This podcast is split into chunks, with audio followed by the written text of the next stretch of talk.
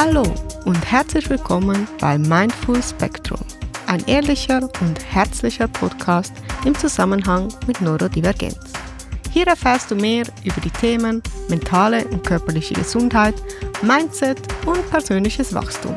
Mein Name ist Joel, ich bin autistisch, hochsensibel und habe ADHS und biete dir in meinem Podcast unter anderem einen Einblick in mein Leben im Spektrum. Jeden Montag darfst du dich über eine neue Solo-Folge von mir freuen.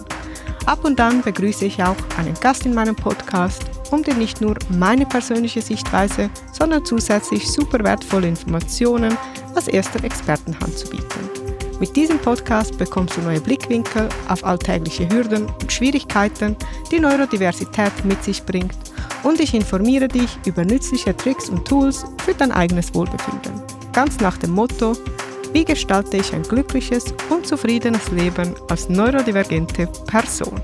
Du findest diesen Podcast bei jedem gängigen Anbieter und um keine Folge zu verpassen, folge mir gerne in deiner bevorzugten Podcast-App oder auf Instagram.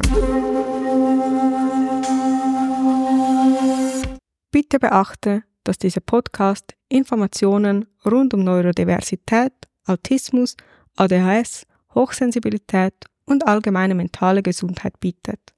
Die Inhalte basieren auf umfassender Recherche und meinen persönlichen Erfahrungen. Zudem können sie Auszüge aus medizinischen Fachbüchern enthalten. Ich bin jedoch keine medizinische Fachperson. Die präsentierten Informationen dienen ausschließlich der allgemeinen Aufklärung und sollten nicht als Ersatz für professionelle medizinische Beratung oder Diagnose betrachtet werden. Wenn du gesundheitliche Bedenken hast oder spezifische medizinische Ratschläge benötigst, wende dich bitte an qualifizierte Fachpersonen. Die heutige Folge ist ganz spontan entstanden und du kriegst dabei einen sehr persönlichen Einblick in meine aktuellen Alltagshürden und erfährst mehr über mein persönliches Stressmanagement. Unter anderem spreche ich auch über die Herausforderungen, die ein Podcast mit sich bringt und wie sich das mit den Eigenheiten von ADHS vereinbaren lässt. Viel Spaß beim Zuhören. Ich bin definitiv ein Fan von Selbstreflexion und entsprechenden Denkanstößen. Deshalb gebe ich dir passend zur jeweiligen Folge auch immer ein, zwei Fragen zum drüber nachdenken mit. Und heute habe ich folgende Fragen ausgesucht. Gibt es Situationen, in denen du deine eigenen Leistungsgrenzen überschreitest? Und wenn ja, warum? Und was tust du regelmäßig, um Energie zu tanken?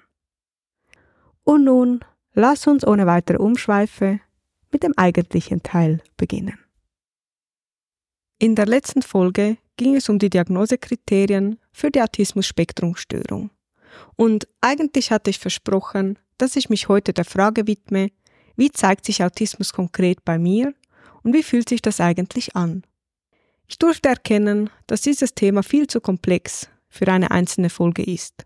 Selbstverständlich kam diese Erkenntnis erst nach dem stundenlangen Versuch, meine Wahrnehmung und eigentlich alles in meinem Leben in einem 20 Minuten Podcast zusammenzufassen.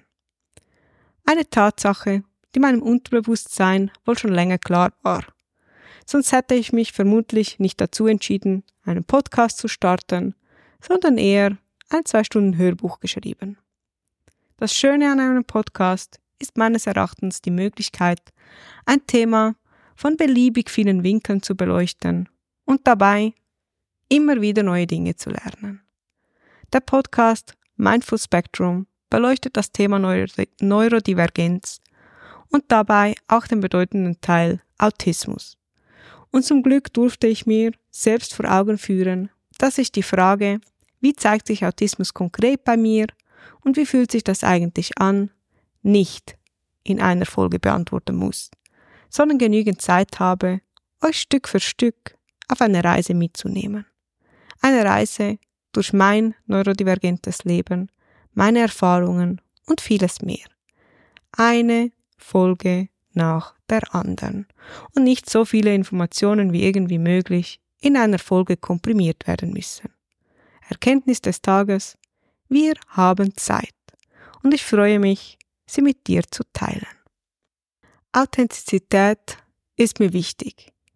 Ich wollte mein ganzes Leben mich nicht beklagen, niemanden ungemütlich machen und am besten normal sein.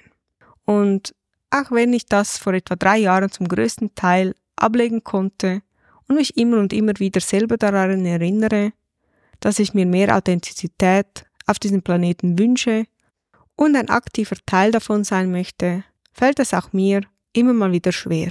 Aber ganz nach Neurodivergenzmanier falle ich jetzt einfach mit der Tür ins Haus. Ich wünschte mir mehr Sichtbarkeit von anderen Betroffenen, mehr Verständnis von der Welt und ich gehe mit unerschütterlichem, wenn auch vielleicht naivem, Beispiel voraus. Ich plane diesen Podcast Lounge schon lange und ich habe hohe Ansprüche an Recherchen und Verständlichkeit und dabei aber auch an Authentizität, Ehrlichkeit und Herzlichkeit.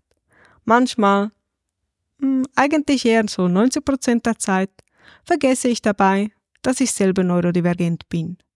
Mein Hirn seltsame Dinge macht und meine Fähigkeiten und Unfähigkeiten nicht nur riesige Ausschläge haben, sondern dabei auch noch täglich variieren. Was meine ich mit riesigen Ausschlägen? Damit möchte ich sagen, dass meine Stärken extrem stark sein können und meine Schwächen beinahe theatralisch schwach sind. Man könnte meinen, es gibt intelligente Menschen und weniger intelligente, fähigere und weniger fähige. Zumindest dachte ich das lange Zeit. Ich erfuhr wenig Verständnis für meine großen Differenzen und bildete somit auch wenig Verständnis für mich selber aus. Heute weiß ich zwar, Dinge, die für andere sehr komplex und beinahe unmöglich scheinen, sind für mich häufig ohne große Schwierigkeiten machbar. Warum viele mich als sehr kompetent einschätzen, was ich ja in diesen Dingen auch bin. Aber scheinbar simple und einfache Dinge wie Essen einkaufen, repetitive Aufgaben erledigen, Telefonate führen oder einfach nur Zähne putzen, gleichen einer Dissertation und sind an manchen Tagen unmöglich für mich zu erledigen. Sich dabei nicht wie ein kompletter Versager zu fühlen, ist ein ständiger Prozess. Selbstvorwürfe und Unverständnis meinerseits sind immer nur zwei Gedankengänge entfernt. Es besteht ein entscheidender Unterschied zwischen etwas theoretisch wissen und es dann auch umsetzen können. Und das Gleiche gilt nicht nur für die Akzeptanz dieser Thematik, sondern tatsächlich auch für die Implementierung eben dieser. Während ich etwas plane, fühle ich mich fähig und habe den Eindruck, alles entsprechend meinem Plan umsetzen zu können. Ich plane Puffer und Ruhezeiten ein. Und dann folgt das Umsetzen. Und was soll ich sagen? Es gleicht einer Komödie. Solange ich noch genügend Zeit habe, bin ich so ablenkbar, dass ich mich unmöglich konzentrieren kann. Und sobald die knappe Zeit meinen Fokus zum Vorschein bringt, spielt mein restlicher Körper vor lauter Stress nicht mehr mit. Warum ist nun diese Folge nicht so wie geplant? Ich stehe aktuell unter größerem Stress als gewöhnlich. Und das bereitet mir Schwierigkeiten zu funktionieren.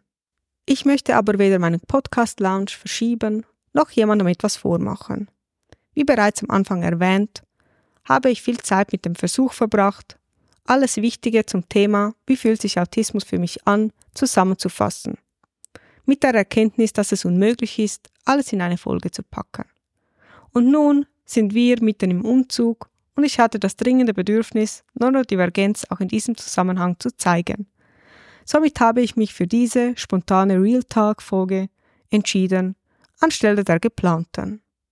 Und in dieser geht es ja doch auch sehr deutlich um Neurodivergenz, nur einfach nicht so strukturiert und sachlich, wie ich mir das eigentlich vorgestellt hatte. Stressmanagement ist für mich etwas Überlebenswichtiges. Sonst würde mein Leben keinen Tag lang funktionieren. Meine chronischen Kopfschmerzen und Migräneattacken würden mich täglich lahmlegen und meine Motivation weiterzumachen definitiv schwinden. Die meiste Zeit funktioniert das alles auch ziemlich gut. Ich bin sehr zufrieden mit allem und fühle mich ausgeglichen und einigermaßen belastbar.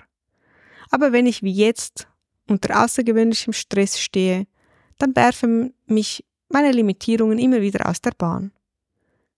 Dieses Chaos und die starken Schmerzen waren übrigens lange Zeit Normalität für mich und auch der Auslöser für meine schlimmen Erschöpfungen. Aber das ist definitiv Material für eine andere Folge. Passend zur heutigen Folge findest du in den Shownotes die Möglichkeit, eine kurze geführte Meditation zu machen. Klick dafür auf den Link und du bekommst Zugang zu einer exklusiven Entspannungsmeditation für zwischendurch. Schreib mir gerne auf Instagram, wie dir die heutige Folge und die Meditation gefallen haben. Warum bin ich überhaupt so gestresst momentan? Und wie sehen meine Tage aktuell gerade aus? Wir sind mitten in einem Umzug und planen einen längeren Aufenthalt in Indonesien. Und das ist mit vielen verschiedenen Behördengängen, organisatorischen Dingen und allem verbunden, was ein Umzug so mit sich bringt. Zusätzlich ist momentan das Wetter irgendwie ständig im Wandel und das ist etwas, was ich nicht so gut ertrage. So wann immer das Wetter ändert, fühlt sich mein Körper nicht so gut an, irgendwie bin ich dann gestresst und ich habe immer entweder zu heiß oder zu kalt, wenn die Temperaturen ständig schwanken. In einem Umzug ist es unvermeidlich, dass zu Hause ein Chaos herrscht. Man fängt an, Dinge auszumisten, zu packen. Irgendwo fangen sich die Dinge an zu stapeln. Das Chaos nimmt immer wieder zu und der Durchblick fällt schwer. Chaos ist allgemein etwas, was ich visuell sehr schlecht verarbeiten kann. Ich fühle mich dann immer gestresst. Auch wenn ich das Chaos irgendwann ausblenden kann und es mir nicht mehr auffällt, stresst es mich trotzdem. Ich merke es meistens dann, wenn ich endlich die Zeit gefunden habe, alles wieder aufzuräumen, wie ruhig und entspannt sich das anfühlt. Aber in einem Umzug ist es unvermeidlich, dass Dinge herumstehen, irgendwo sich alles ansammelt und das Chaos einfach ausbricht. Und das ist mit Stress verbunden. Zudem habe ich Kontakt zu vielen Menschen, was für mich sowieso anstrengend ist. Ich habe Kontakt mit Menschen, weil ich meine Autos verkaufen möchte, weil wir Möbel verkaufen, weil wir einen Umzug planen, weil man mit Behörden telefonieren muss, weil man E-Mails schreiben muss und ganz vieles andere. Und das ist nun mal sehr energieraubend für mich. Zudem stehen unendlich viele Entscheidungen an. Egal, ob das bezüglich Ausmisten ist, ob das für Lösungen sind oder was auch immer, es muss viel entschieden werden. Und Entscheidungen sind etwas, was mir nicht immer leicht fällt. Ich möchte gerne immer die beste Entscheidung treffen und manchmal überbordet mein Hirn im Versuch, die beste Entscheidung zu treffen. Und das kann anstrengend sein, wenn es auch um viele kleine Entscheidungen geht, die eigentlich völlig unwichtig und gar nicht so relevant wären, aber mein Hirn das Gefühl hat, es handle sich um eine überlebenswichtige Entscheidung. Und dann sind wir beim Thema Podcast auch der trägt doch auch ein bisschen zu meinem Stress bei. Und während dem Aufnehmen stelle ich manchmal fest, dass meine Message weniger differenziert ist, als ich das eigentlich wollte.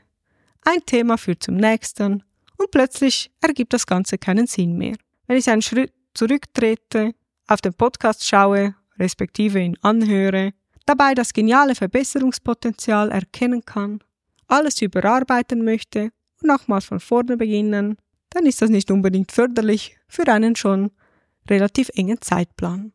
Dabei kann ich vergessen, dass eigentlich ein Umzug ansteht und Umzüge sind komplex und erfordern Planung und Umsetzung und dabei sind auch noch andere Personen involviert. So haben meine Handlungen nicht nur auf mich, sondern auch auf alle Involvierten einen Einfluss. Dann merke ich, dass es kompliziert ist und widme mich dabei wieder meinem Podcast. Dabei wird keins von beidem zu Ende erledigt und immer dann zur Seite gelegt, wenn es zu kompliziert und überwältigend wird. Zeitknappheit führt zu Stress, dabei aber auch zu Motivation. Stress führt zu körperlichen Schmerzen, bei mir hauptsächlich Migräne und Kopfschmerzen und jetzt auch noch eine anbahnende Erkältung. So kann ich aber gar nichts mehr erledigen und die Zeit, die eigentlich theoretisch noch gereicht hätte, in einigermaßen gesundem und fitten Zustand, ist nun um ein Vielfaches zu kurz. Herzlich willkommen in meinem Durcheinander. Was mir in meinem Alltag sonst hilft, habe ich bis zu diesem Punkt dann auch schon über längere Zeit vernachlässigt.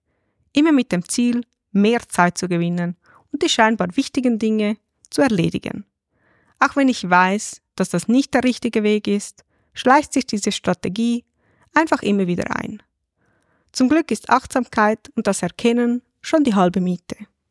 Ich erkenne dann, dass ich mich auf dem Holzweg befinde, dass ich einmal mehr eine alte Strategie verfolge, die auf Dauer nicht funktioniert. Ich verbrauche täglich mehr Energie, als ich über Nacht wieder aufladen kann. In dem Moment heißt es, zwei Gänge runterschalten.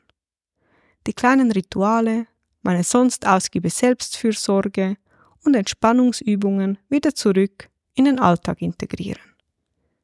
Ich kann nicht Zeit gewinnen, indem ich die Dinge streiche, die mir Energie liefern. So funktioniert die Gleichung einfach nicht. Aber das ist einfacher gesagt als getan. Mein Hirn hat jedes Mal, wenn es in Stress gerät, das Gefühl, das wäre die einzig sinnvolle Lösung. Immer wieder tappe ich in diese Falle. Ich werde dazu verführt zu denken, meine täglichen Rituale und Ruhepausen wären überflüssiger Luxus, den ich im Notfall einfach streichen kann. Aber so funktioniert das nicht. Je mehr Stress ich habe, desto mehr Ruhepausen und Erholung brauche ich eigentlich. Ziemlich paradox für mein Gehirn. Zum Glück habe ich unterdessen genug Erfahrung, um darauf zu vertrauen, dass mehr Ruhe und weniger tun schlussendlich zu mehr erledigten Dingen führt. Sobald ich also erkenne, in welcher Spirale ich mich befinde, beginne ich aktiv etwas dagegen zu unternehmen. Meistens schaffle ich mir dann ein bis zwei Tage frei, in denen ich gar nichts tue, außer mich zu erholen. Denn zu diesem Zeitpunkt ist dann das bereits dringend nötig. Dann fange ich an, meine täglichen Spaziergänge wieder konsequent zu machen, meine Meditationspraktiken, die ich sonst täglich mache, wieder aufzugreifen, mehr zu schlafen als sonst, Entspannungsübungen zu machen, Ruhepausen einzuhalten, mir Zeit zum Essen zu nehmen, so viel wie möglich aus meinem Kalender zu streichen und dabei zu entscheiden, was wirklich 100% erledigt werden muss. Es gibt ein gutes Meditationssprichwort. Es heißt, meditiere täglich 20 Minuten. Außer du hast überhaupt keine Zeit. Dann meditiere 60 Minuten. Die Weisheit dieser Aussage bestätigt sich in meinem Leben immer wieder. Ja, ich bin unterdessen sehr happy mit meinem Stressmanagement im Alltag. Und auch wenn ich mich als geübt und routiniert bezeichnen würde, tappe ich immer mal wieder in die alten Denkmuster. Mit dieser Folge wollte ich zeigen, wie wichtig für mich die richtige Balance in meinem Alltag ist und dass sie, obwohl ich seit Jahren übe, auch bei mir immer mal wieder verloren geht. Dass Neurodivergenz ein täglicher Balanceakt ist mit ganz unterschiedlichen Herausforderungen und der Modus Augen zu und durch oder auf die Zähne beißen und durchhalten für mich leider keine Optionen mehr sind. Ich bezahle einen unendlich hohen Preis dafür. Und wer mal so erschöpft war, dass er sich nicht mehr selber aus dem Bett kriegte, der möchte definitiv nicht dahin zurück. Und trotzdem braucht es immer wieder Achtsamkeit von meiner Seite, um nicht automatisch wieder in diese Erschöpfungsspirale zu gelangen. Manchmal scheinen 24 Stunden am Tag einfach nicht zu reichen. Ich denke, es geht jedem Menschen manchmal so. Wichtig ist, für sich persönlich herauszufinden, wie viel Kompromisse und Abstriche man machen kann, wie viel Einsatz man leisten kann, bevor es sich dabei um Selbstzerstörung handelt. Und ja, es ist durchaus immer mal wieder frustrierend, mir selber einzugestehen, dass meine Leistungsfähigkeit deutlich geringer ist, als ich sie gerne hätte deutlich geringer als von vielen Menschen in meinem Umfeld. Und sie steht in einem krassen Kontrast zu der vorherrschenden Hustle-Mentalität. Da hilft es auch nicht, dass Leute immer mal wieder erwähnen, wie jung ich doch noch bin und wie fit man in meinem Alter ist. Aber ich habe gelernt, mit diesem Frust umzugehen, mehr Selbstakzeptanz an den Tag zu legen und mir Hilfe zu holen, wenn ich sie brauche. Und jetzt mache ich mich bettfertig um so viel Schlaf wie möglich zu tanken, bevor es morgen weitergeht. Schön, dass du heute wieder dabei warst und lass mich wissen, wie es dir gefallen hat. Ich wünsche dir von Herzen einen wundervollen Tag und ich freue mich aufs nächste Mal.